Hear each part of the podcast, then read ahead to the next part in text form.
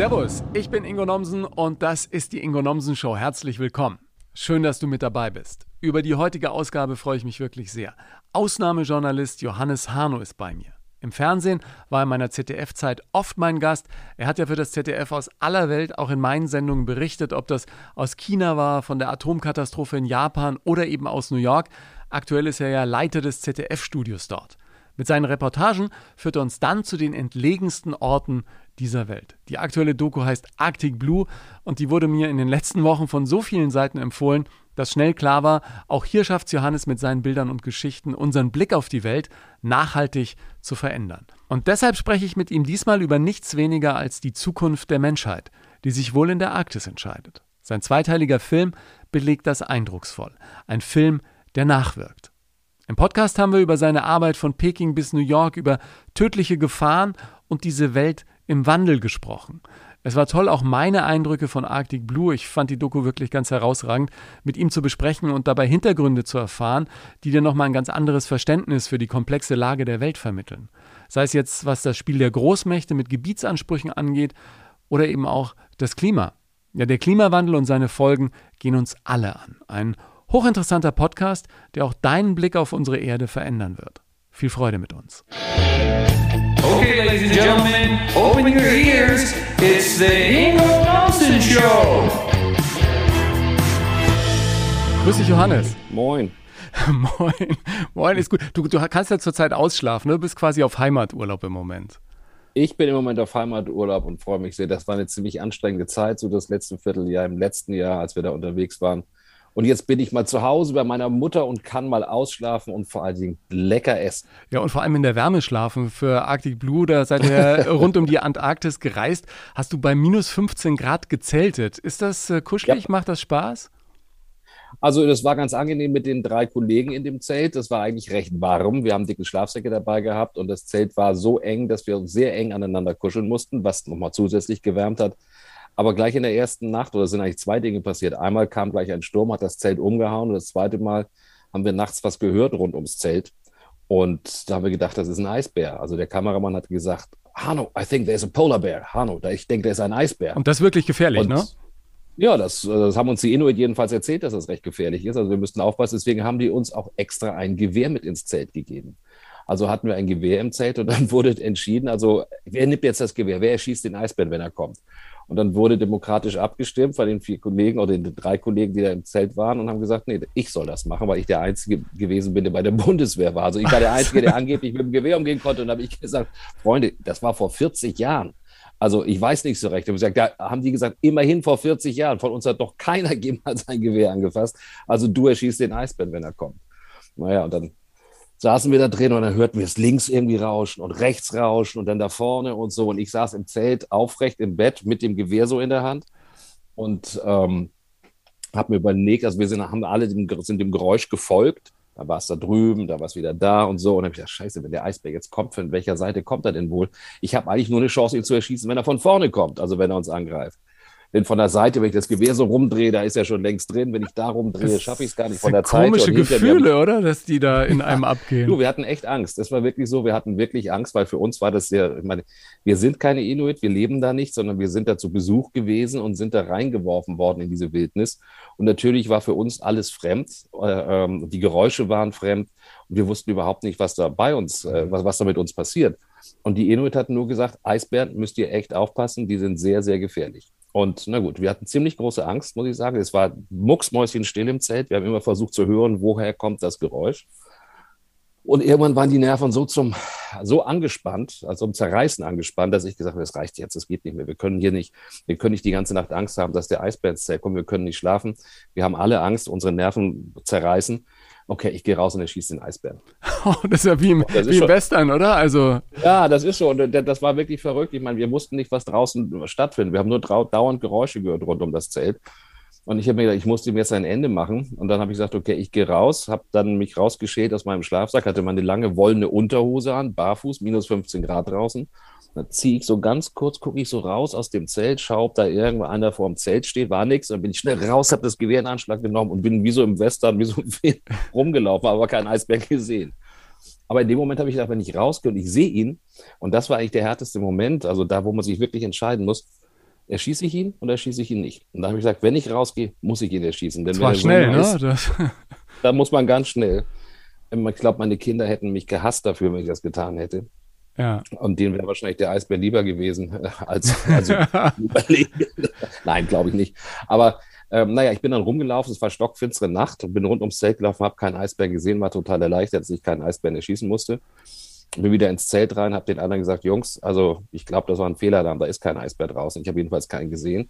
Dann waren alle beruhigt, sind wieder eingeschlafen, also haben wir auch gut geschlafen. Am nächsten Morgen haben wir dann festgestellt, es waren tatsächlich keine Eisbären, sondern es waren sehr wahrscheinlich Moschusochsen, sind diese großen, langen Urviecher mit diesem langen Fell, die da durch die Gegend laufen, überall in Grönland an der Ostküste. Und die haben wir tatsächlich dann im, im, in unserem Camp gesehen. Und wahrscheinlich waren das die Viecher, die ums Zelt rumgeschlichen sind, als wir da waren. Also war gar kein Bestand, gar keine Gefahr. Aber wir hatten auf jeden Fall in dem Moment die Sorge, es könnte sein. Und die Angst war schon ziemlich groß. ja. Aber das liegt natürlich auch daran, dass wir keine Locals sind. Ja, klar, ich, ich kann das so ein bisschen nachvollziehen. Ähm, auf Safari in Afrika, der einst, ja, war das dann ähnlich. Du schläfst und hörst irgendwelche Geräusche und malst dir im Kopf die unglaublichsten Geschichten aus. Aber danach hat man eben was zu erzählen, ja. Genau. Aus, Auslandskorrespondent ist aber nach wie vor dein Traumjob, oder? Auslandskorrespondent ist ein Traumjob. Ähm, ich habe das jetzt schon sehr, sehr lange gemacht. Und das Besondere an dem Korrespondentenjob, muss ich sagen, jetzt weil ich es auch so lange gemacht habe, ist tatsächlich für mich oder mehr und mehr sind es diese Dokumentation. Die Aktualität, die Nachrichtenberichterstattung, das hat man irgendwann drauf. Das habe ich schon tausend Heutes gemacht und heute Journals gemacht, Lives gemacht und so weiter. Das ist gut, das ist wichtig. Das ist auch eine sehr wichtige Aufgabe in unserer Zeit, finde ich, vernünftige Informationen an den Leuten zur Hand zu geben. Aber ich sag mal, das wirklich Interessante ist eigentlich, wenn man tiefer in Themen einsteigen kann, wenn man größere Geschichten machen kann, wenn man tiefer recherchieren kann, wenn man mehr Zeit hat zu erzählen. Und das bringt dieser Korrespondentenjob dann nicht immer, aber manchmal eben auch mit sich. Insofern, ja, das ist schon ein Traumjob. Und du warst ja in den Jahren, die die Welt oder Jahrzehnten, die die Welt verändert haben, wirklich rund um den Erdball unterwegs, ja. Vom Ja. Krieg im Kosovo angefangen, über Katastrophen wie Fukushima, was lang in China, jetzt seit längerem in Amerika. Zu, zu welchen Orten spürst du eine ganz besondere Verbindung? Jetzt nicht nur als Journalist, sondern auch als Mensch? Also es gibt, es ist, alle Orte sind immer interessant gewesen, aber wo ich sagen würde, ich habe eine emotionale Bindung dazu, das sind eigentlich drei Orte. Einmal ist es in China die Badajilin-Wüste, das ist die viertgrößte Sandwüste der Welt. Ähm, das war auch großes Abenteuer. Wir haben damals eine, eine zweiteilige Dokumentation gemacht, Chinas Grenzen. Und zu dem Zeitpunkt waren wir quasi die Ersten, die überhaupt diese Expedition da wagen konnten. Das war alle, die Grenzen waren bis kurz vor den Olympischen Spielen äh, von, den Chinesen, von der chinesischen Regierung praktisch für Ausländer unzugänglich. Da konnte man gar nicht hin. Aber vor den Olympischen Spielen hat man uns da hingelassen. Und so konnten wir ein China entdecken, das so vor uns noch keiner gesehen hatte. Also das war wirklich außergewöhnlich. Und diese Sandwüste, diese Einsamkeit äh, ähm, war im Sand schlafen, in der Wüste, den Sternenhimmel sehen und dieses einfache auf sich zurückgeworfen sein, wo die einfachen Dinge des Lebens genauso wie der zweite Ort, die Arktis, wo man auf sich zurückgeworfen ist, wo man fernab von, von, von dem, ja, dem Ärger der täglichen oder der Zivil, dem täglichen Ärger der Zivilisation mit den kleinsten Dingen klarkommen muss. Also ganz banal, wie gehe ich aufs Klo bei minus 15 Grad oder mitten in der Wüste? Ja. Ja, das sind so Sachen, das, das, das macht das Leben schwer, aber man merkt auf einmal, dass es ganz banale Dinge sind, die, die einen Grund die, die das wichtig für einen sind, die das Wichtigste im Leben sind. Äh, Man ist nicht abgelenkt und man hat diese grandiose Natur, das ist faszinierend. Und dann ein Ort, der mich irgendwie in seinen Bann gezogen hat, das war auch Japan, muss ich sagen. Und zwar hat diese, diese Atomkatastrophe in Fukushima, auch die hat uns doch ziemlich auf das Existenzielle zurückgeworfen. Und zu sehen, wie die Leute damit umgehen, ähm, in einer wunderschönen Landschaft, die quasi wie, wie ausgestorben war. Ich meine, die, die Häuser standen ja alle, aber es lebten keine Menschen mehr in, einem, in einer Fläche so groß wie dem Saarland oder so. Das war schon sehr, sehr beeindruckend. Das hat mich emotional schon, bis heute beschäftigt mich das auch, ähm, wie das sein kann, dass, dass wir uns mit Technologien umgeben, die dafür sorgen können, dass Menschen alles verlieren können. Also das, und wir waren da auch ganz einsam. Das war die gleiche Einsamkeit in Fukushima, wie ich sie gespürt habe, in der Badajilin-Wüste in China, in der Taklamakan-Wüste in China oder auch jetzt in der Arktis. Also das sind die, diese einsamen Orte, egal warum die so einsam sind, die haben mich am meisten beeindruckt eigentlich.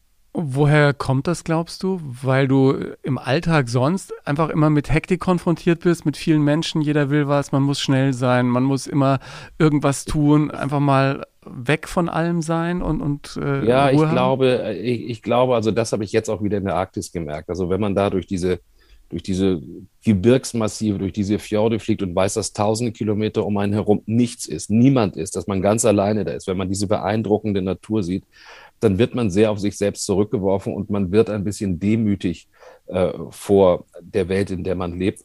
Und man stellt sich Fragen, wie man sich sonst im täglichen, also wenn ich in New York lebe oder in Peking gelebt habe oder auch in Berlin leben würde, dann würde ich mir diese Fragen gar nicht stellen. Und die fragt man sich da, also wo kriege ich was zu essen, wie schlafe ich?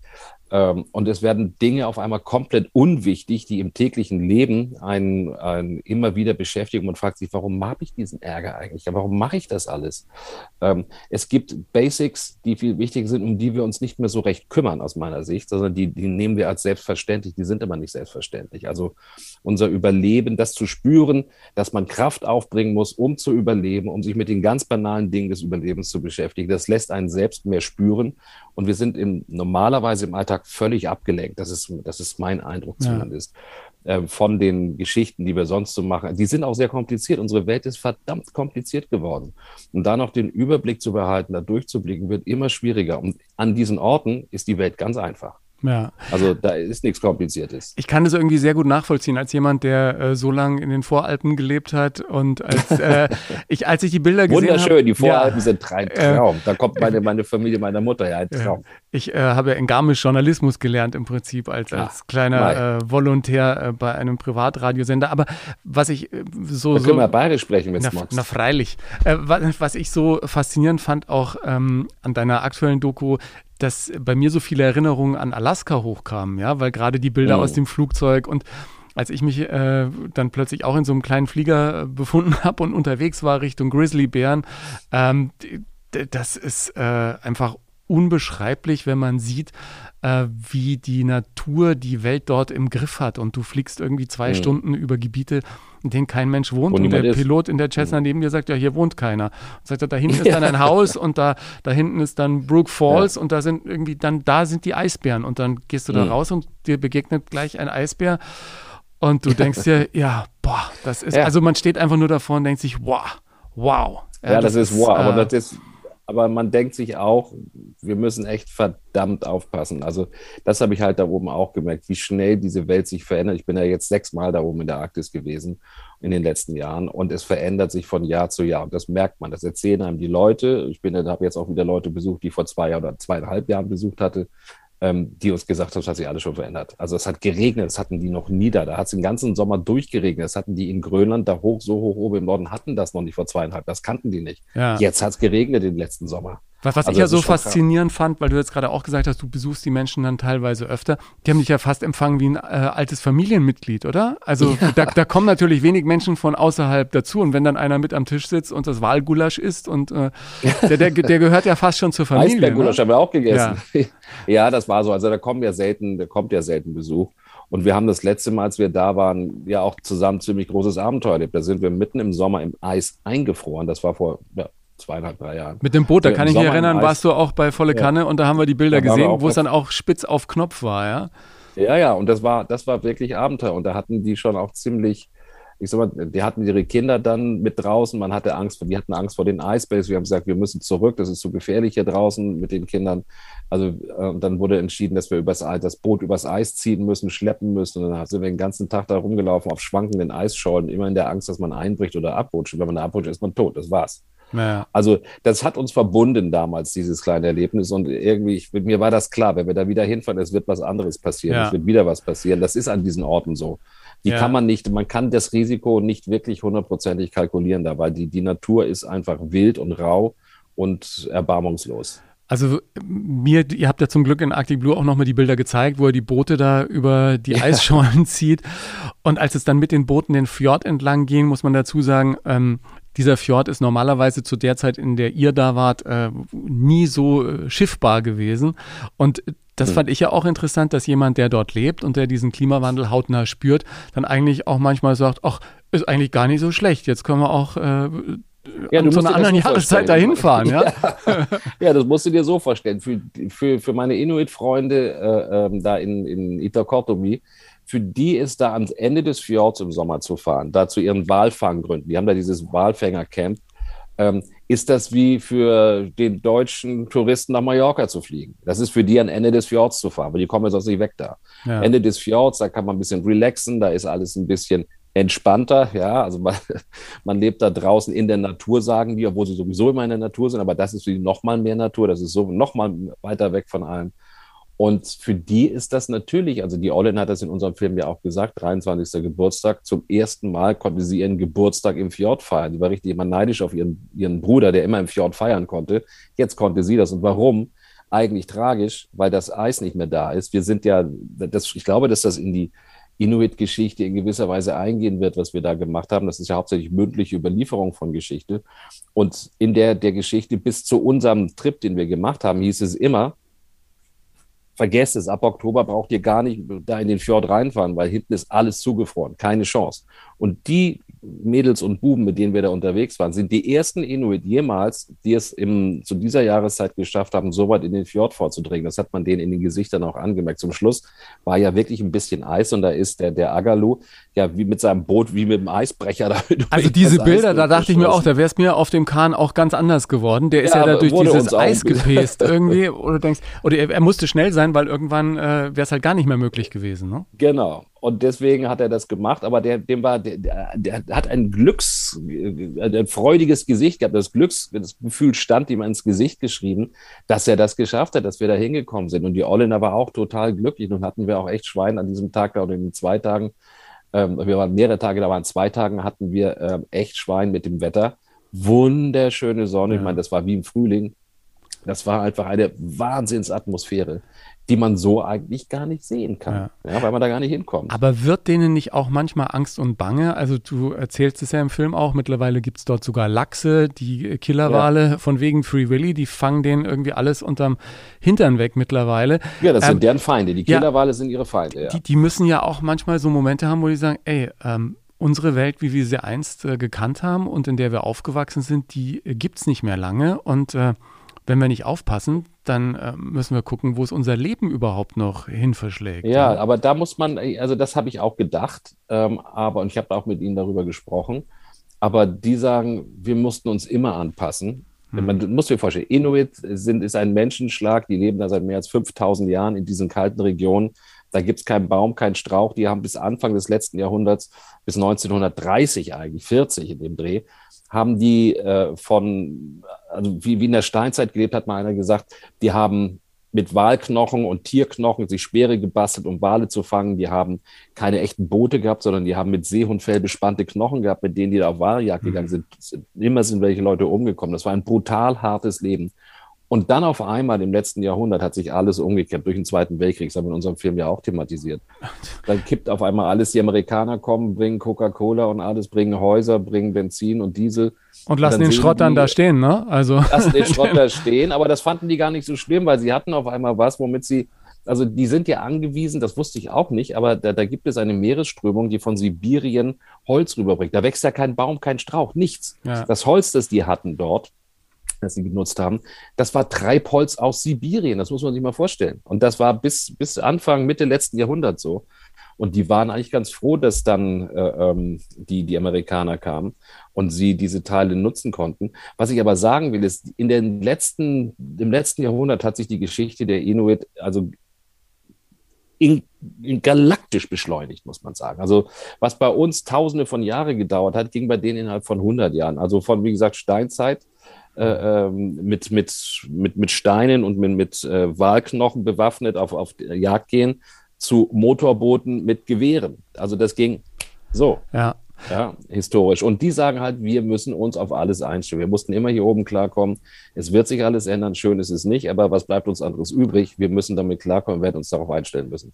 Und die machen auch den Eindruck, als wären sie sehr glückliche Menschen, muss ich sagen. Also jetzt in allen Filmen, die du gemacht hast, da kommt nie so der Eindruck auf, als wären die jetzt komplett irgendwie depressiv und äh, wüssten nee. nicht, was sie mit ihrem Tag anfangen sollen, sondern im Gegenteil. Die haben eine sehr positive Grundeinstellung zum Leben. Ja, also man darf das nicht verallgemeinern, aber zwei Sachen grundsätzlich. In der Arktis habe ich eigentlich nur ausgesprochen, egal woher die kommen, ob das Amerikaner, äh, ähm, Kanadier, äh, Locals, also Inuit oder Norweger, Russen waren, alle unfassbar nett und immer offen, immer hilfsbereit, gesprächsbereit. Jeder hilft jedem, weil jeder auch immer auf den anderen angewiesen sein könnte. Und jeder weiß, ich bin ja. jetzt mal lieber nett zu dem, weil vielleicht brauche ich den morgen. Ähm, ja. Wir müssen uns gegenseitig helfen. Das ist das Erste.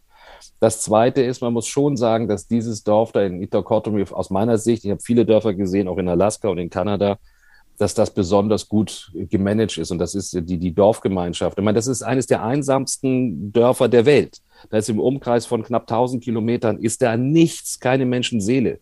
Keine Vers die haben zweimal im Jahr ein Versorgungsschiff, das aus Dänemark kommt oder so. Aber die sind völlig auf sich allein gestellt, sind ziemlich gut gemanagt, haben eine tolle Dorfgemeinschaft. Da gibt es natürlich auch mal Stress wie überall. Aber wenn man das vergleicht mit, mit so, so Inuit-Gemeinden in Kanada oder in Alaska, ist das einfach wahnsinnig toll gemanagt. Und die sind tatsächlich glücklich, weil sie was zu tun haben. Die, die, die, die haben ihre Jagd, die haben auch da in dem Dorf selber eine kleine Bauindustrie, dann haben sie, also da machen, bauen sie Straßen, gefördert mit EU-Mitteln und, und aus Dänemark.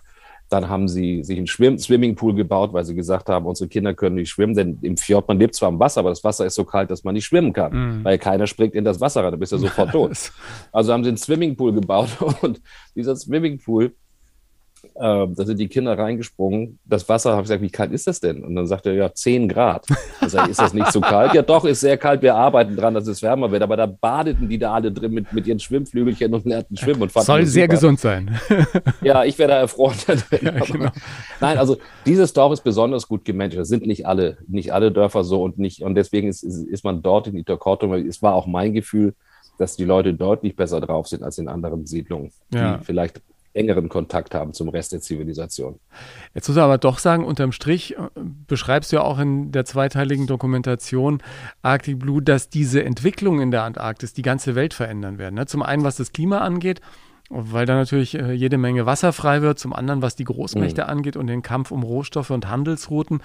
Äh, wenn dort mal alles eisfrei ist, ja, bist du äh, 40 Prozent schneller als äh, über den Indischen Ozean und den Suezkanal, wenn es um Dinge geht, die aus mhm. Äh, Fernost kommen und alles die Route obenrum äh, entlang an, an russischen Gewässern. Ja? Also, das, das heißt, ähm, für Russland ist das auch gar nicht so schlecht, ne?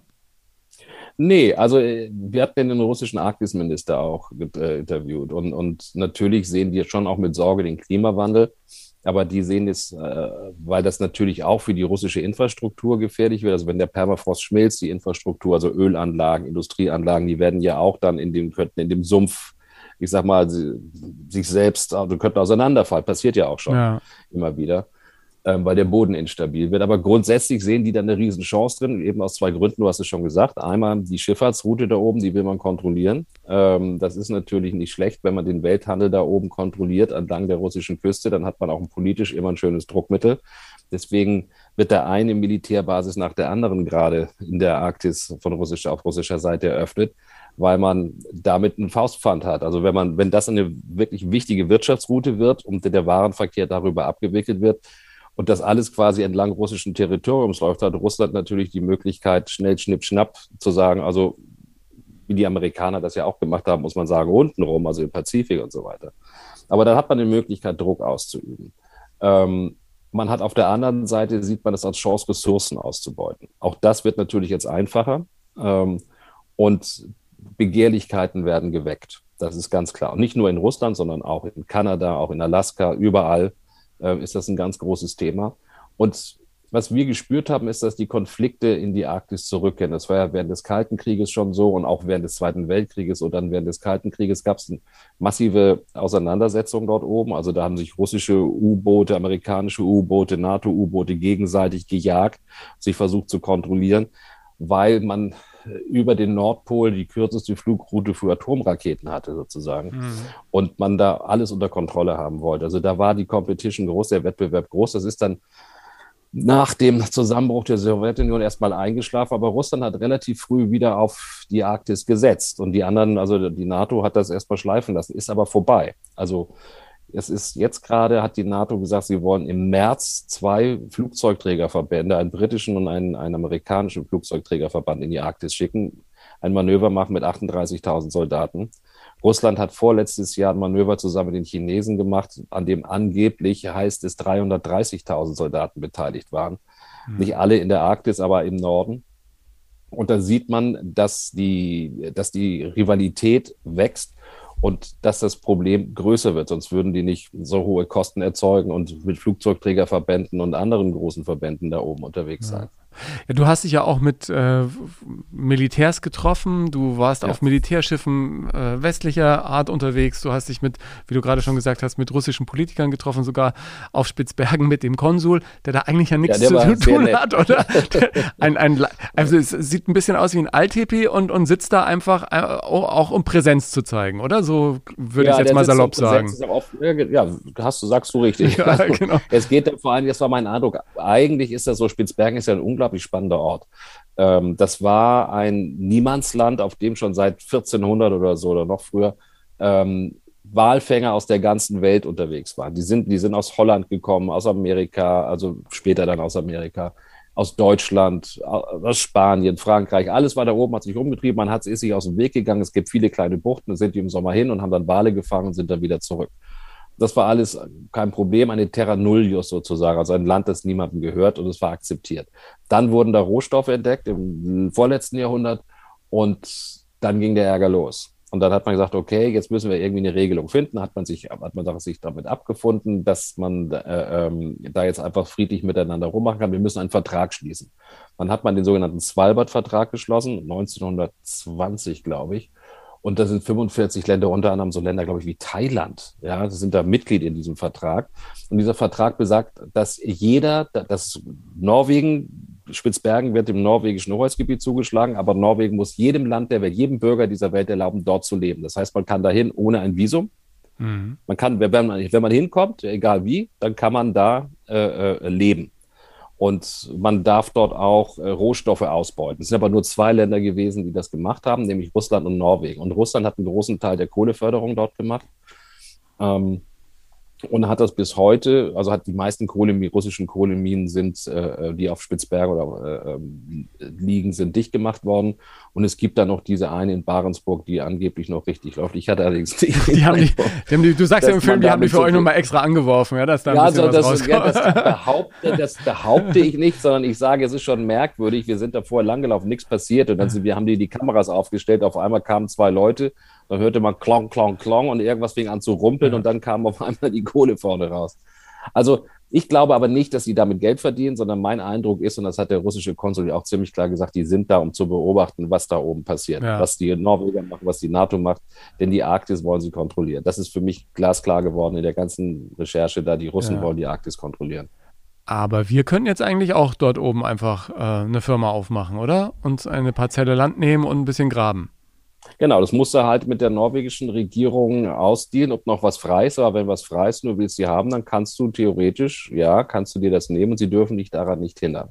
Ja. Also es gibt theoretisch keinen Ausschlussgrund. Du kannst dir eine Parzelle kaufen, ob du das wirklich willst, ist mal eine andere Sache. ist ja sehr dunkel eine Zeit lang, ja. Also äh ja, es ist schon ziemlich dunkel. Wobei das fand ich interessant. Ich habe da, ich hab da viele Leute getroffen, die Russen und die Norweger, und eigentlich haben alle gesagt, die dunkle Jahreszeit ist eigentlich die schönste. Ja. Wegen, wegen dieser Polarlichter und. Euch da und sowas? Nee, nee, nee. Sondern die sind komischerweise, nein, die, die sind in, in der dunklen Jahreszeit, sagen sie, sind sie dauernd draußen. Ich weiß auch nicht, wie die das machen, aber die sind da, ich meine, da hat es dann minus 40 Grad oder was, aber die sind dann draußen unterwegs. Und das ist sowieso interessant, die, die Leute, die da oben leben, das Leben spielt sich hauptsächlich draußen ab. Und die finden das super, wenn es minus 20 Grad hat und der Schnee ganz flockig und leicht ist und man kann da mit dem Schneemobil durchbrettern oder mit dem Hundeschlitten und so. Hm. Das, für uns ist das, glaube ich, wäre das psychisch eine größere Belastung, ein halbes Jahr in Dunkelheit. Ja, Aber die alle haben erzählt, sie finden es toll. Ja. Du, du, sagst am Ende des zweiten Teils irgendwie, wie ich finde, einen, einen wirklich spannenden Satz. Die Zukunft der Menschheit wird sich hier entscheiden. Ähm, das, das klingt so, so bettschwer, aber im Prinzip ähm, bringt es das eigentlich auf den Punkt, oder? Was, was meinst du damit genau? Also die, die Arktis, vor allem Grönland, äh, äh, das ist die Wetterküche der Welt, vor allem der nördlichen Hemisphäre. Ähm, das, was sich da gerade abspielt an Klimawandel, führt dazu, dass sich dieses ganze Klima, also an, an Schmelzen des Eises vor allen Dingen, führt dazu, dass sich der Golfstrom ändert, dass sich die großen Wettersysteme ändern. Wir haben mit Wissenschaftlern gesprochen, die gesagt haben, wenn das so weitergeht, werden wir bald Heißzeiten in Teilen äh, der Welt haben, wo wir Menschen nicht mehr leben können, und zwar auf dem amerikanischen Kontinent und auch in Europa. Ähm, wir werden gigantische Überschwemmungen haben, weil das Wasser so schnell, viel schneller steigen wird, als wir uns das bisher alle vorgestellt haben. Hm. Wenn das in dem Maße weiter sich erwärmt, das Ganze. Wir werden, also Europa wird es so nicht mehr geben, oder die Chance besteht, dass Europa, so wie wir es kennen, nicht mehr existiert. Es kann nämlich sein, wenn der Golfstrom versiegt, und da wird jetzt diskutiert, dass es Kipppunkte gibt, an denen wir sehr nah dran sind. Wenn der Golfstrom versiegt, dann wird es bei uns nicht heißer, sondern wird es bei uns brutal kalt. Ich war mal in Quebec, in, in Fermont, das liegt ungefähr auf der Höhe von Hamburg. Der Golfstrom geht da in Quebec nicht vorbei. Da hat das minus 40 Grad, minus 45 Grad im Winter. Das kann mhm. uns bevorstehen. Also die, die, komplette, das System, so wie wir das kennen auf der Welt, äh, ähm, wird komplett aus den Fugen geraten. Und das hängt mit dieser Wetterküche dort oben zusammen. Das gleiche übrigens am Südpol und in der Antarktis. Das sind die Wetterküchen. Und die werden in Zukunft entscheiden. Wenn wir das nicht in den Griff kriegen, in irgendeiner Form das zumindest zu verlangsamen und uns irgendwie äh, äh, darauf einstellen können, dann wird die Welt, die werden, also so wie wir sie kennen, wird nicht mehr existieren. Hm. Das ist, glaube ich, ziemlich sicher. Jetzt frage ich mich natürlich, ähm, wenn die Welt an, äh, an der nördlichsten Stelle entschieden wird, äh, dann müsste sie theoretisch ja auch an der südlichsten entschieden werden, oder? Also dann sind die doch ja, beide nahezu also der, der Südpol, ja, der Südpol ist, spielt da eine ähnlich große Rolle. Wir haben das ja jetzt gesehen, also mit dem Abschmelzen dieser gigantischen Gletscher da unten, das ist ein ähnlicher, ähnliches Problem. Das, also das verdoppelt sich sozusagen. Für die Menschheit äh, ist das vor allen Dingen der Norden, so habe ich das verstanden, noch ein bisschen wichtiger, weil das Klima auf der Nordhalbkugel, wo die meisten Menschen der Welt leben, die leben nicht auf der Südhalbkugel, sondern die meisten leben auf der Nordhalbkugel. Ja. Also Amerika, Asien, äh, ähm, Europa also das, die leben dort. Und wenn sich dort Dinge verändern und in der Arktis oben verändert sich es noch schneller als in der Antarktis, sind einfach sehr viel schneller, sehr viel mehr Menschen betroffen. Insofern, ähm, du hast recht, das wird eigentlich nicht nur in der Arktis entschieden, sondern auch im Süden, aber die Entwicklungen in der Arktis gehen halt schneller. Und insofern, ja. bevor sich der Süden im Süden das, die, die Auswirkung für die gesamte Menschheit äh, ähm, äh, bahnbrechen wird das im Norden passieren. Und ja. was wir immer vergessen werden, ich meine, wozu führt das denn? Das führt dazu, wir werden Flüchtlingsströme haben, wir werden Hungerkatastrophen haben, wir werden äh, Überschwemmungskatastrophen haben, Leute werden nicht mehr an den Orten leben können, wo sie leben wollen. Ich habe jetzt schon von Leuten gehört, sehr reichen Leuten, die schon seit Jahren die ganz genau die, die Wetterdaten sich raussuchen und die Klimazonen und sich überlegen, wo sie jetzt investieren sollen, wo sie sich, wo sie hinziehen sollen. Das sind Leute, die haben das Geld, das tun zu können. Das können wir zwar nicht, ja. aber die haben das Geld, die können das. Und die machen das. Die suchen sich Orte, weil sie genau damit rechnen, dass das alles aus den Fugen gerät. Macht dir das Angst? Naja, also ich, ich bin ein bisschen defetistisch geworden oder fatalistisch, wie man sagen will. Als wir da rumgeflogen sind durch die Arktis und, und, und diese unglaublich mächtige Natur gesehen haben, da habe ich mir gesagt, so ist es halt. Hm. Ich meine, die Natur, der ist das völlig wurscht, was wir machen. Und wenn sie mal jetzt mal ein paar hunderttausend Jahre dann kein Eis mehr hat und die Menschheit abgesoffen ist oder sich gegenseitig umgebracht hat, dann werden die, die, die Berge werden da immer noch stehen. Und das Land wird da auch noch immer irgendwie sein. Ich glaube, das Problem ist, dass wir als Menschen, wir müssen endlich uns selber fragen, wollen wir weitermachen als Menschheit, also als, als Art, die diesen Planeten besiedelt, dann müssen wir alles tun, um den Prozess der Erwärmung, an dem wir ein Teil sind, den so zu verlangsamen, dass wir uns irgendwie eine Möglichkeit äh, herausholen uns, oder irgendwie so entwickeln können, dass wir uns anpassen an die neuen Umstände. Früher war das so, Erderwärmung hat es immer gegeben. Das gab es immer. Es gab Kaltzeiten, Heißzeiten, Eiszeiten, Heißzeiten, hat sich immer abgewechselt. Aber das ging über Jahrmillionen oder Jahrhunderttausende. Die Geschwindigkeit ist eine andere. Genau, und, und in dieser Zeit konnten, konnten sich die Organismen anpassen. Es haben sich unterschiedliche Organismen entwickelt, es haben sich unterschiedliche Arten entwickelt, Arten sind gekommen, Arten sind verschwunden. Und so war das immer. Das ist der Gang der Evolution. Aber es war eine, eine, eine lange Perioden waren das, in denen sich die, die, die Organismen entwickeln konnten, die Arten entwickeln konnten und anpassen konnten. Diese Zeit haben wir nicht mehr. Also die Geschwindigkeit, mit der sich das gerade verändert, ähm, wird die biologische Evolution nicht mehr ausgleichen können. Mhm. Das heißt, wir haben eigentlich aus meiner Sicht nur eine Möglichkeit, technologisch alles zu tun, äh, ähm, um diesen Prozess zu verlangsamen, damit wir überhaupt die Chance haben, uns auch technologisch darauf vorzubereiten. Ich kenne Leute aus der Bauindustrie, die haben ihre eigenen, also große Baukonzerne, die haben ihre eigenen Wissenschaftler angestellt, Klimaforscher. Und die, für die ist völlig klar, egal was die Politiker sagen, für die ist klar, der Klimawandel ist real und der wird auch kommen und der wird schneller kommen, als wir denken. Und das wird ein Bombengeschäft werden. Ja, die sagen, weil, was müssen wir machen? Wir müssen so Städte wie New York und New York macht das schon. Also die, die Manhattan ist man dabei, äh, Schutzwelle zu bauen. Ähm, man versucht, die, die großen Baukonzerne müssen sich überlegen, wie bauen wir Brücken heute so, dass wir sie in zehn Jahren, wenn der Meeresspiegel um Meter angestiegen ist oder was, oder nicht wieder abbauen 20, müssen. keine Ahnung, ja. die nicht ja. wieder abbauen müssen, sondern dass wir die einfach anheben können. Wir müssen in neue Technologien äh, investieren. Ähm, das heißt, je eher man sich klar macht, dass das Ganze real ist und je eher man sich klar macht, äh, äh, dass man den Prozess verlangsamen muss, je eher findet man auch eine Lösung, wie man das machen kann. Ich ja. bin im Moment noch hoffnungsfroh, ja. aber ich glaube nicht, dass, und das haben mir viele Wissenschaftler hinter vorgehaltener Hand gesagt, zu stoppen ist das nicht mehr. Ja. Also ich bin ja auch jemand, der ähm, denkt, die Menschheit ist mit vielem klargekommen und das wird sich irgendwie auch äh, dafür eine, eine Lösung finden. Ich hoffe nur, dass, und äh, deine Dokumentation ist ja auch ein Beispiel dafür, dass die Gegensätze oder die Menschen, die, äh, die, die Blöcke, ja, du hast ja auch alle kennengelernt, ob das jetzt im Osten Russland und China sind, im, im Westen äh, die Amerikaner oder Europa, dass es nicht mehr dieses Gegeneinander gibt, sondern dass einfach solche Herausforderungen nur noch gemeistert werden können. Und Corona ist ja eine erste Belastungsprobe dafür gewesen, mhm. wenn man diese Dinge als Welt gemeinsam versucht zu lösen, ja. Da wünsche ich ja, mir, dass also das da einfach die Köpfe ein bisschen offener werden, auch bei den Entscheidern. Ja, das wünsche ich mir auch. Aber ähm, wenn man das ganz realistisch äh, betrachtet, dann wird das so einfach nicht kommen, sondern da bin ich mittlerweile auch ein bisschen, äh, wie soll man sagen, vom, nicht vom Glauben abgefallen. Aber ich, ich, ich mag so recht nicht mehr daran glauben, dass das in meinem, zu meinen Lebzeiten noch funktionieren wird, dass wir alle uns an die Hände fassen und sagen, ja. jetzt lösen wir das Problem gemeinsam sondern es wird vorher zu einer großen Katastrophe kommen, ob das ein Krieg ist, ob das eine, ob das eine, eine, eine durch den Klimawandel erzeugte Katastrophe, irgendwas wird passieren, bevor wir uns mal wieder hinsetzen und sagen, komm, jetzt müssen wir echt, ist doch scheißegal, woher wir kommen, ob aus China oder Amerika, aus Deutschland oder Äthiopien. Wir müssen jetzt verdammt nochmal zusammenarbeiten. Ja intellektuell ist ja alles längst klar. Wir alle wissen, also wer, wer nachdenkt und, und, und, und wer sich mit dem Thema beschäftigt, der weiß, wir können das nur zusammen auf die Reihe kriegen. Es geht gar nicht anders. Wir müssen Lösungen finden, die für alle gut sind und nicht immer nur an uns selber denken. Und ich denke mir manchmal klimapolitisch, ähm, ich finde es zwar ganz toll, dass wir versuchen, 100 Prozent klimaneutral zu werden. Aber was bringt es, wenn Deutschland 100 Prozent klimaneutral ist, aber ich sag mal 80 Prozent der Welt nur 10 Prozent? Das heißt, wir müssen eigentlich alles tun, damit alle 80 Prozent werden, weil dann ist ja vom gesamten Planeten mehr erreicht.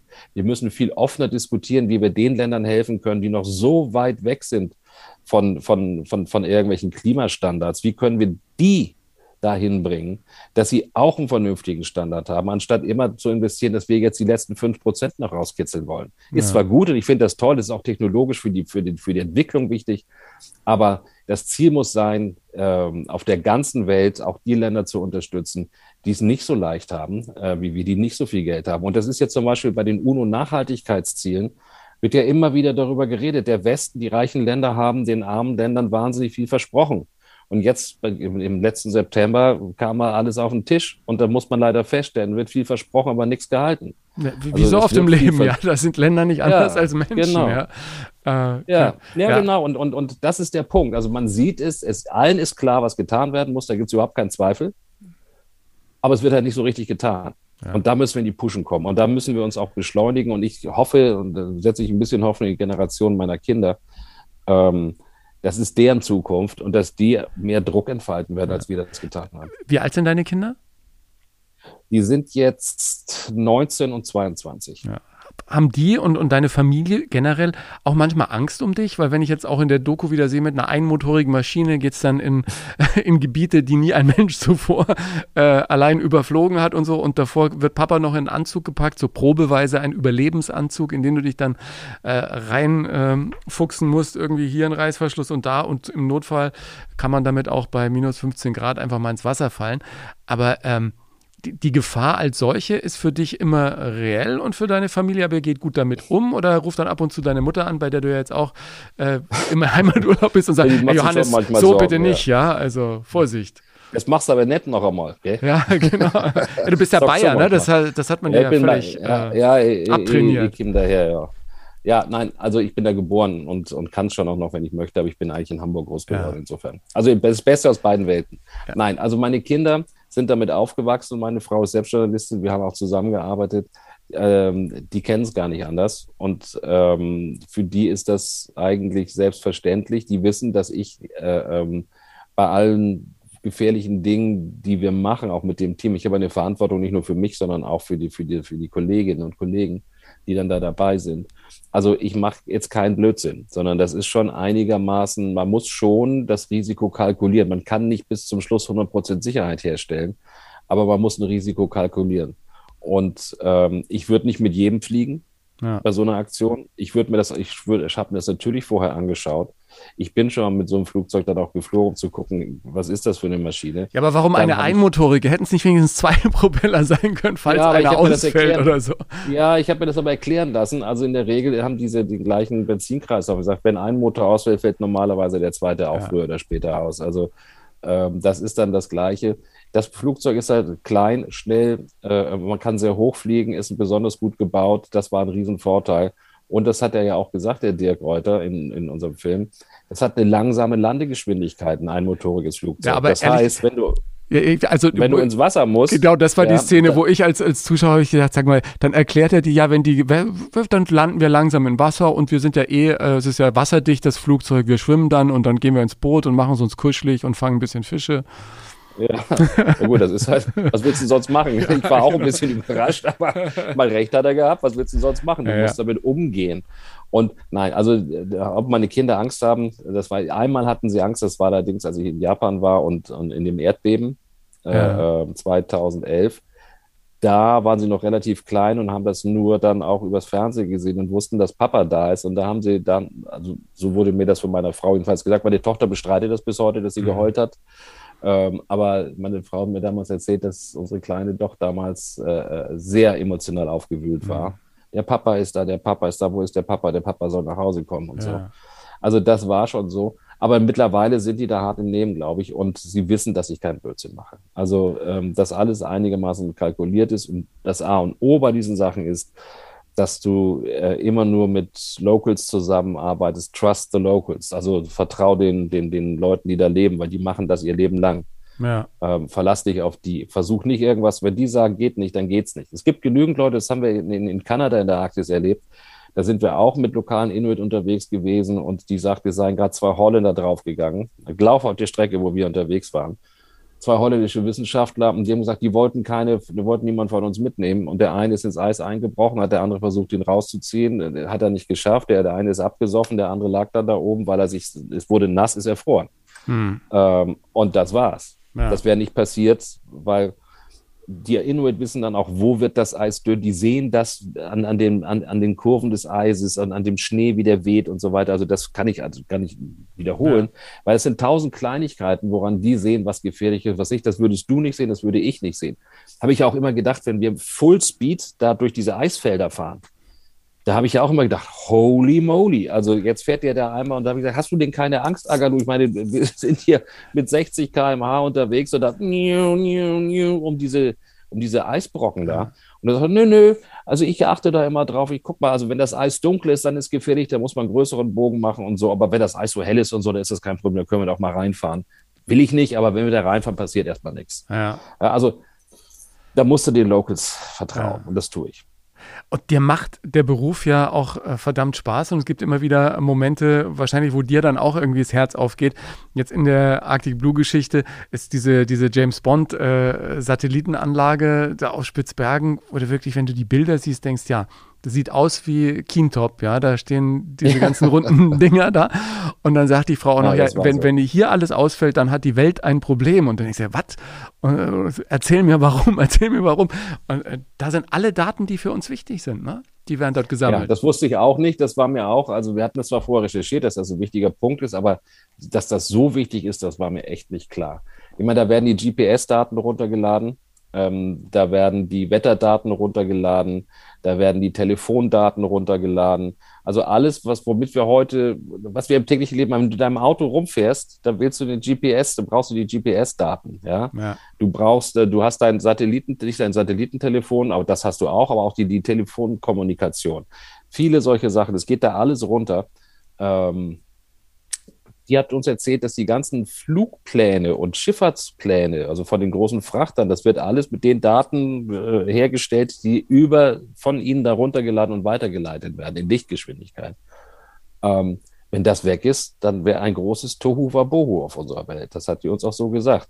Übrigens, jetzt haben sie, wir sind gerade kaum sind wir weg gewesen, haben sie festgestellt, die haben zum Glück ein redundantes System, aber da ist eins von den Unterwasser-Glasfaserkabeln, das von dort, äh, von, von diesen Satelliten-Download-Stationen rüber aufs Festland geht nach Norwegen, ist kaputt. Hat jemand Und gekappt oder ist äh, natürliche Ah, Erosion? genau- Ja, das ist, das ist genau das Thema gerade, wo sie suchen. Der, der, ähm, wenn ich das richtig in Erinnerung habe, vor ein paar Tagen hat der neue britische Chef der Marine gesagt, wenn die Russen hier an die Unterseekabel rangehen und die kappen, dann ist das eine Kriegserklärung. Ja, äh, Ähm, das hat er ganz offen und deutlich so gesagt, ähm, weil man damit natürlich rechnet, wobei es keinen Beweis gibt, dass das Russen sind. Es kann auch sein, dass da irgendwie was abgeplatzt ist, unterirdisch ein Ja. Stein draufgefahren ist, zerquetscht ist.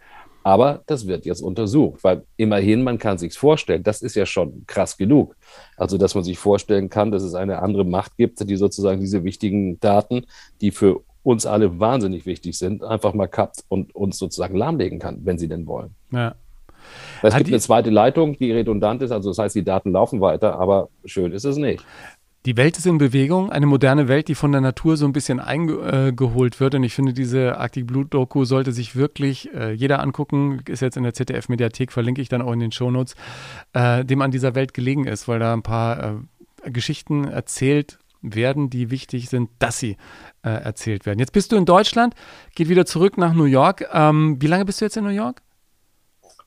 Oh, ich bin jetzt bisschen mehr als sieben Jahre in New York und habe jetzt noch dieses Jahr, also am Ende des Jahres, so wie es aussieht, also mein Vertrag läuft noch bis Ende des Jahres und dann mal sehen. Ja.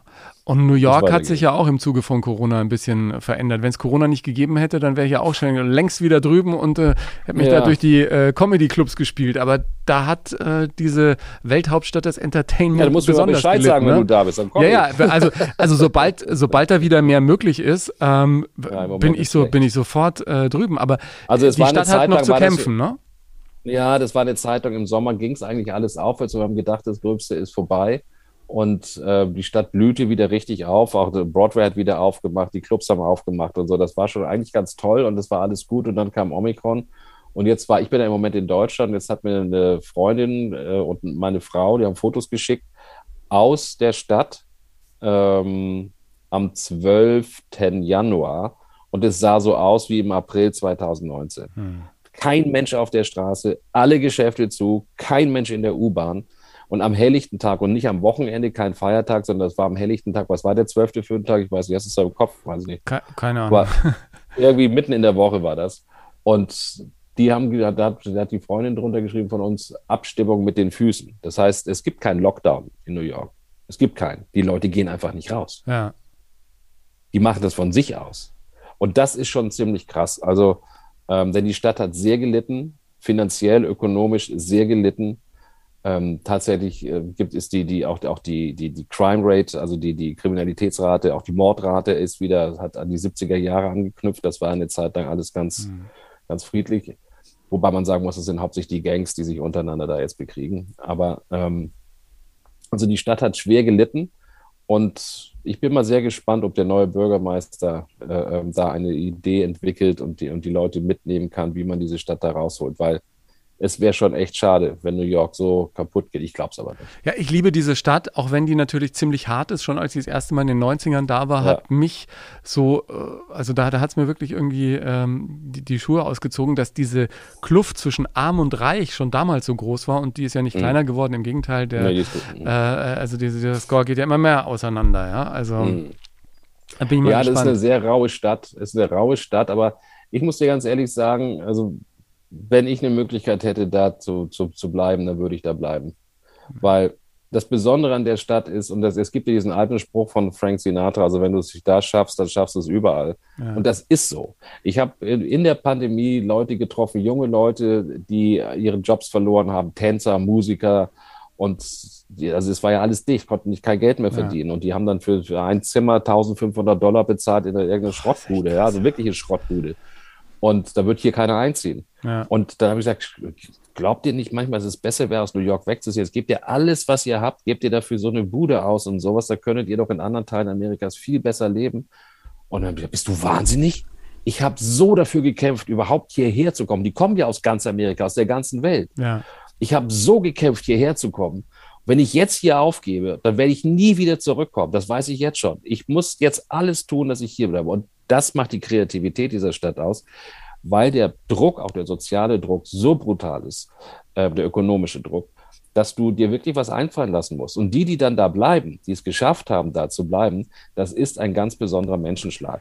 Und das hat auch mit Amerika nichts zu tun. Ich bin viel durch Amerika gefahren. Die New Yorker sind ein besonders toughes, roughes Völkchen, die du so leicht nicht schocken kannst. Und deswegen sind die auch, glaube ich, dass wenn jemand es schafft, aus so einer Pandemie vernünftig rauszukommen, durchzukommen, dann sind das die New Yorker am Ende. Und ich glaube auch, dass diese, dieser positive Blick auf alles, was man macht, äh, einzigartig ist. Dass da jeder mhm. alles machen darf, ohne dass einer, der nebendran steht, sagt, aber was willst denn du hier? Sondern jeder darf erstmal alles tun. Und wenn es gut ist, ist gut. Und wenn es nicht gut ist, dann macht er dann garantiert irgendwas anderes. Ja, ohne sich irgendwie ins Boxhorn jagen zu lassen, ja. ja? Also man darf das, das natürlich auch nicht. Ja, das ist schon, hast du völlig recht. Aber man darf natürlich das auch nicht irgendwie äh, ähm, zu sehr über in, in Also nicht romantisieren, ne? Also da muss man dann schon abliefern, das ja? Ist schon, ja, das ist schon, das ist echt hart und brutal. Das ja. ist echt hart und brutal. Aber ich habe auch, ich habe da viele Illegale getroffen, jetzt, die auch ihre Jobs verloren haben, die auch gesagt haben, nee, wenn sie jetzt weggehen, das, das war's dann. New York gibt ihnen wenigstens einen sicheren Hafen. Und uns geht's hier immer noch besser, auch unter den Bedingungen, die wir jetzt haben, als zu Hause in Guatemala oder Honduras oder sowas, ja. ähm, die sagen, da müssen wir jetzt durch und ich habe hier Chancen, ich kann hier arbeiten, Chancen, die ich sonst nirgendwo hätte.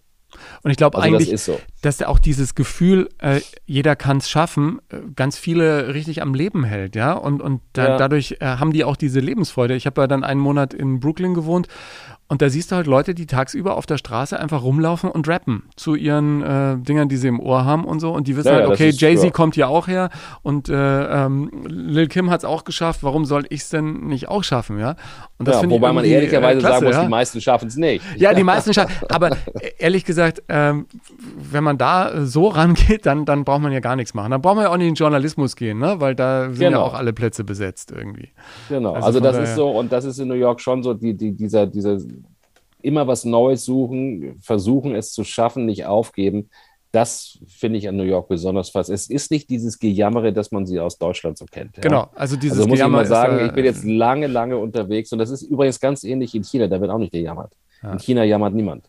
In China ist es auch so, die Chinesen, ich habe ein, eine ganz große Hochachtung vor den Chinesen, die ähm, ja von ganz unten gekommen sind. Und mit welcher Kraft und, und, und, und und Stärke, die sich rausgearbeitet haben aus der Armut. Da wird gearbeitet bis zum Umfall. Das ist das, wo immer gesagt wird, das hätte die Deutschen so ausgezeichnet nach dem Zweiten Weltkrieg. Und das hat auch diese Trümmergeneration, glaube ich, ausgezeichnet. Aber heute ist es, wenn man das vergleicht, also die, dieser Selbstanspruch, Dinge schaffen zu wollen, nicht lang jammern und lang rummotzen, sondern einfach machen, da sind die Chinesen und Amerikaner äh, doch sehr, sehr ähnlich und das geht uns ein bisschen ab, finde ich. Also das merke ich immer wieder, wenn ich nach Deutschland komme. Hier ist alles so mehltauig und, und, und ja, Leute ich, ich glaube, das immer ist auch, am Kritisieren. Ich, ich, glaube, es liegt auch manchmal daran, dass äh, manch einer gar nicht weiß, was er eigentlich wirklich äh, will. Also wenn ich ab wir und leben, zu Leute. Ich sage immer, wir leben in Deutschland auf der Insel der Glückseligen. Wenn ich das sehe, ich bin viel in der Welt rumgekommen und wenn ich sehe, wie gut es in Deutschland in der Breite geht, natürlich müssen wir soziale Ungleichheiten auch in Deutschland äh, versuchen zu verringern. Das ist nicht okay, was hier passiert, wie zum Beispiel Krankenpfleger bezahlt werden oder äh, in bes besondere Berufe, die besonders wichtig sind, wie wir es in der Pandemie gezahlt haben dass die da mit dem Apfel und Ei abgespeist werden. Das ist nicht in Ordnung. Da müssen wir schon zusehen, dass wir diese sozialen Probleme besser lösen. Aber insgesamt, verglichen mit den meisten Ländern, wir haben eine ordentliche Krankenversicherung hier in Deutschland. Ja, geh doch mal nach Amerika, auch äh, geh nach New York, versuch, brich dir mal da ein Bein. Da hast du ein echtes Problem. wenn du nicht reich bist und eine teure Krankenversicherung hast. Da wirst du arm. Ich kenne Leute, die sind nach Europa geflogen und haben privat in Europa sich eine Nieren-OP äh, gemacht, weil das billiger war als in Amerika. Da fliegen die nach Europa, aber obwohl sie es privat bezahlt haben in Europa. Hm. Also das ist krass. Das, das, das, ist nicht in Ordnung. das ist nicht in Ordnung. Also in Deutschland geht es uns schon insgesamt ziemlich gut. Und ich glaube, es würde uns ganz gut tun, in den Rest der Welt mal zu schauen und zu gucken, äh, ähm, wie man Dinge in, den in Angriff nehmen kann. Und jetzt ganz Beispiel zum vielleicht noch Corona. Wir diskutieren hier heute immer noch um Impfpflicht und das seit Monaten. Ich habe das ja nicht so richtig mitgekriegt, weil ich war ja nie. Deshalb kriege ich jetzt mit, jetzt bin ich im äh, Urlaub hier und kriege das mit. In New York hat der Bürgermeister letzten Sommer gesagt, wir machen eine Impfpflicht für alle äh, städtischen Bediensteten. Also erstmal war das nur Krankenschwestern und Lehrer. Zeta und Mordio geschrien und dann hat er es gemacht. 1. September mussten alle geimpft sein und dann hat er gesagt, wer nicht geimpft ist, der wird unbezahlten Urlaub geschickt.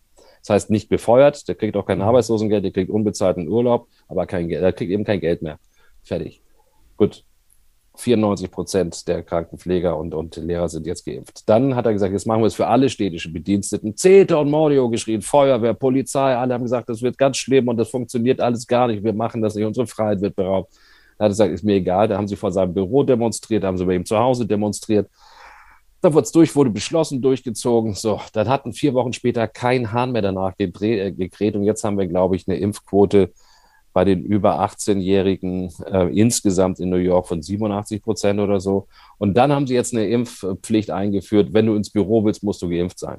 Ja. So, Ende Gelände.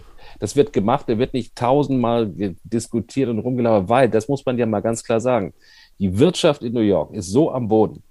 Die wollen da endlich durch mit dem Mist. Das ja. will keiner mehr. Das kostet Arbeitsplätze, das kostet einfach unglaublich viel Geld, das kostet Zukunft. Und da wird gesagt, jetzt müssen wir, da müssen wir jetzt durch. Wir, wir ziehen das jetzt durch. Und es sieht so aus, als würden die meisten das auch tatsächlich jetzt machen. Was geht dir eigentlich durch den Kopf, wenn du diese Verschwörungstheorien, auch die im Zuge von Corona jetzt alle wieder nach oben schwappen hörst? Als jemand, der nun wirklich die Mächtigen dieser Welt, die Entscheider äh, getroffen hat, Filme über die gemacht hat, da wirklich ganz nah dran war. Äh, wenn du Ideen hörst von wegen, irgendjemand würde da an den großen Fäden ziehen in einer Welt, die so im Wandel ist, wie wir es momentan erleben, ist das ja eigentlich also, äh, abstrus, ich, ich, oder? Ich, man darf das gar nicht irgendwie aufwerten, indem man das überhaupt nur äh, im Ansatz darüber spricht, finde ich. Also, weil das ist der totale, komplette, totale, völlige Schwachsinn. Ja. Ähm, wenn man, wenn das heißt, die Eliten wollen uns steuern, jetzt gibt es ja die, gibt ja die, die Umfrage in Amerika oder Untersuchungen auch in Europa, es sind ausgerechnet die Eliten, die alle geimpft sind. Das heißt, die Eliten wollen sich selber steuern oder was? Ich meine, mit Logik braucht man da ja gar nicht kommen. Das ist einfach alles Schwachsinn. Und was ich am interessantesten fand, war, äh, in, auch, auch in Grönland. Das ist dieses kleine Dorf, 350 Leute im Umkreis von 1000 Kilometern oder 700 ist das nächste Dorf, aber auf Grönland selbst mehr als 1000 Kilometer Entfernung. Ähm, dann habe ich gesagt, seid ihr geimpft? Ja klar. 100 Prozent, unser ganzes Dorf ist geimpft. Wie? Gab es da keinen, der dagegen war? Doch, doch, da waren ein paar dagegen, aber wir haben uns dann zusammengesetzt mit der Dorfgemeinschaft. Und dann haben wir, kam ein Doktor aus, aus Dänemark und der hat uns das erklärt, wie es ist. Und dann haben wir das diskutiert, wollen wir es machen oder nicht. Und dann haben wir gesagt, ja klar, machen wir das. Ist gefährlich, können wir uns gegen schützen, ist okay. Das Leben ist sowieso gefährlich genug hier oben. Warum müssen wir uns irgendeiner Gefahr aussetzen? Ähm, die, die wir, äh, der wir uns nicht aussetzen müssen, wenn es dann Mittel dagegen gibt. Also haben wir uns alle geimpft. Einer hatte eine, eine kleine Reaktion, äh, ähm, der hatte eine Impfreaktion, aber alle anderen, bei allen anderen war gut und jetzt ist es auch so. Und dann habe ich gesagt, könnt ihr das verstehen, dass die da so in Amerika oder auch in Europa die Leute alle so viele dagegen sind und glauben, dass sie ferngesteuert werden und sowas. Und dann war die, hä, ferngesteuert? Wer wird denn hier ferngesteuert? Die konnten diese ganzen, die haben gedacht, also bist du jetzt Ballaballa, wie redest du mit uns hier? Ja. Denkst du, wir sind bescheuert? Nein, also reiner Pragmatismus, die haben das gemacht ähm, und die haben überhaupt kein Verständnis dafür, dass Leute sich äh, da nicht impfen lassen wollen, weil es ist doch völlig klar, dass man das machen muss. Da, da haben, die gesagt, haben die mir auch gesagt, wir haben keinen Arzt, wir haben kein Krankenhaus, wir haben nur so eine Nursing-Station und wenn was passiert, haben wir noch nicht mal die Geräte dafür, um zu beatmen oder um das Blut auszutauschen ja. und so. Haben wir alles gar nicht. Also was bleibt uns anderes übrig? Natürlich machen wir das. Wir wären noch bescheuert, wenn wir das nicht machen würden. Manchmal hilft Pragmatismus weiter. Ich darf dich aus diesem Podcast auf keinen Fall entlassen, ohne deinen besten Song der Welt für die Playlist zum Podcast. Was ist für dich Ich weiß, für jemand, der Musik mag, ist es natürlich eine Horrorfrage, ne? aber was ist so für dich der beste Song der Welt? Vielleicht auch eine Nummer, die dich irgendwie länger begleitet hat oder die dich regelmäßig wieder umhaut, wenn du sie hörst. Also äh, ich höre alles, von Klassik bis Punk, von, bis von Techno, Rap. Ich höre alles, weil ich doch durch meine Kinder drangekommen bin. Ich bin, habe selbst Musik gemacht. Ich äh, ähm, Was hast du gemacht? Ich habe Gitarre gespielt. Ah. Ja, und in der Band, früher in der Schulband, wir waren nicht besonders gut, aber es hat trotzdem sehr viel genau, Spaß das, gemacht. Man muss nicht gut sein, ja. Nein, das hat sehr viel Spaß gemacht. Ich wollte Rock'n'Roll-Star werden, das ist natürlich nichts geworden, aber wir haben sehr viel Spaß gehabt. Ähm, und äh, ganz spontan, ich meine, ich, ich nehme jetzt einfach mal das, was mir spontan in den Kopf gekommen ist, weil ich war immer ein großer Beatles-Fan. Ähm, und meine, einer meiner Lieblingssongs ist Close Your Eyes and I'll Kiss You. Tomorrow I'll Miss You. Okay, und der ähm, All My Loving, ja. das ist äh, ein, das ist ein Song, den kann ich immer hören. Also dann lieber Beatles als Stones. Ja, das war bei uns tatsächlich auch in der Band damals, war das immer so ein bisschen die Diskussion, Beatles oder Stones. Ich war mehr Beatles-Fan, vor allem John Lennon. Paul McCartney fand ich jetzt nicht so toll, aber insgesamt die Beatles ja. Ähm, Rolling Stones höre ich auch gern, aber ich muss ganz ehrlich sagen, ich fand die, die, die äh, Beatles innovativer. Das hat mir mehr, der, da kam immer mehr Neues dann auch im Laufe der Zeit. Obwohl man ja unterm Strich sagen muss, beide Bands haben ihre Roots im Blues, ja. Da kann man sagen, was man will. Ähm, da, kann man sagen, was man will. Wie wir meine bayerischen Freunde immer gesagt haben, Eus ist Blues, ja. Johannes. Eus ist Blues, gell? Ich äh, danke dir. Ich danke dir ganz herzlich für deine tollen Dokumentationen, äh, für, für, für, deine, wie ich wirklich nach wie vor finde, wichtige Arbeit. Ähm, komm gut zurück ähm, nach New ich York. Hoffe, andere sehen das auch so. ja, genau. Äh, was, was packst du jetzt ein? Was vermisst man in New York aus Deutschland? Musst du jetzt Brotlieferungen mitbringen oder ähm, irgendwie äh, Schokoriegel ja. oder also ich habe das früher, haben wir das tatsächlich gemacht, dass man so Sachen, die man, äh, ähm, das geht so weit, dass wir Waschmittel mitgebracht haben, weil das amerikanische Waschmittel im Vergleich zum deutschen einfach echt nicht so weiß wäscht. Ja? so, aber das mache ich nicht mehr. Also ja. äh, nach China haben wir immer Wurst und Käse eingeschmuggelt, das haben wir ja, oh, nach Amerika. Als ZDF-Mitarbeiter. Ja, ja, das war nicht so. Also das einmal haben sie uns erwischt und habe ich gesagt, ach komm, das ist Weihnachten, das ist für meine Kinder und, und okay, wenn es dann, aber das nächste Mal gibt es Ärger. Ja, genau. Dann haben sie mich reingelassen mit den Würsten und nach Amerika, was nehme ich mit? Ich habe früher, wie gesagt, Waschmittel haben wir mitgenommen und so Zeug. Jetzt muss ich für meine Frau ein paar Sachen mitnehmen so Kosmetiksachen. Ähm, aber eigentlich kriegst du ja alles dort auch. Man muss sich halt umstellen. Ich habe da keine Lust bei den ganzen Scheißen zu schleppen. Nach China war allerdings noch interessant. Da habe ich für meine Tochter immer Bücher mitgebracht, die es in China nicht zu kaufen gab. Also deutsche Bücher, die hat so wahnsinnig gern gelesen. Und dann bin ich mit zwei Koffern nach Deutschland geflogen, ein leerer und ein voller, und dann mit zwei Freunden zurückgekommen und da waren dann alles voller Bücher. Und die hat gelesen, mal heute nicht mehr leider, aber heute muss sie studieren, aber die hat alles weggelesen, als sie klein war. Dann wünsche ich dir einen guten Heimflug und äh, eine gute danke, Zeit danke. und bleib gesund. Ja, vielen Dank für den Besuch. Danke, du auch und danke, dass ich bei dir sein durfte. Bis die Tage. Johannes Hano, ein klasse Gast, was da geklingelt hat. Ich dachte erst, es ist gar nicht auf der Aufnahme drauf, war ein äh, FaceTime-Anruf. Ich sage jetzt nicht von wem, ja. Bitte allerdings um Entschuldigung. Die Doku Arctic Blue solltest du dir auf jeden Fall anschauen, wenn du es nicht längst getan hast. Packe ich dir mit in die Shownotes, genauso wie eines von Johannes spannenden Büchern, das japanische Desaster Fukushima und die Folgen. Da beschreibt er seine Sicht auf die Katastrophe. Wenn dich meine Geschichte interessiert, Hilfe, ich bin zu nett heißt das Buch. Raus aus der Nettigkeitsfalle, rein in ein neues Leben lege ich dir auch nochmal in die Shownotes. Und wenn du Lust hast, folg mir gerne auf Instagram oder Facebook und teile dein Feedback zur Folge unter den Beiträgen oder schick mir einfach eine Nachricht. Die Playlist zum Podcast, der beste Song der Welt, gibt es auf meinem Spotify-Kanal. Und wenn du diesen Podcast auch mit deiner Community teilst und auf Apple Podcasts eine ehrliche Sternebewertung hinterlässt, ich glaube sogar, das gibt es mittlerweile auch auf Spotify, erhöht das natürlich die Sichtbarkeit dieser Show und ich bin dir sehr dankbar dafür. Jetzt vielen Dank fürs Zuhören heute und bis zum nächsten Mal.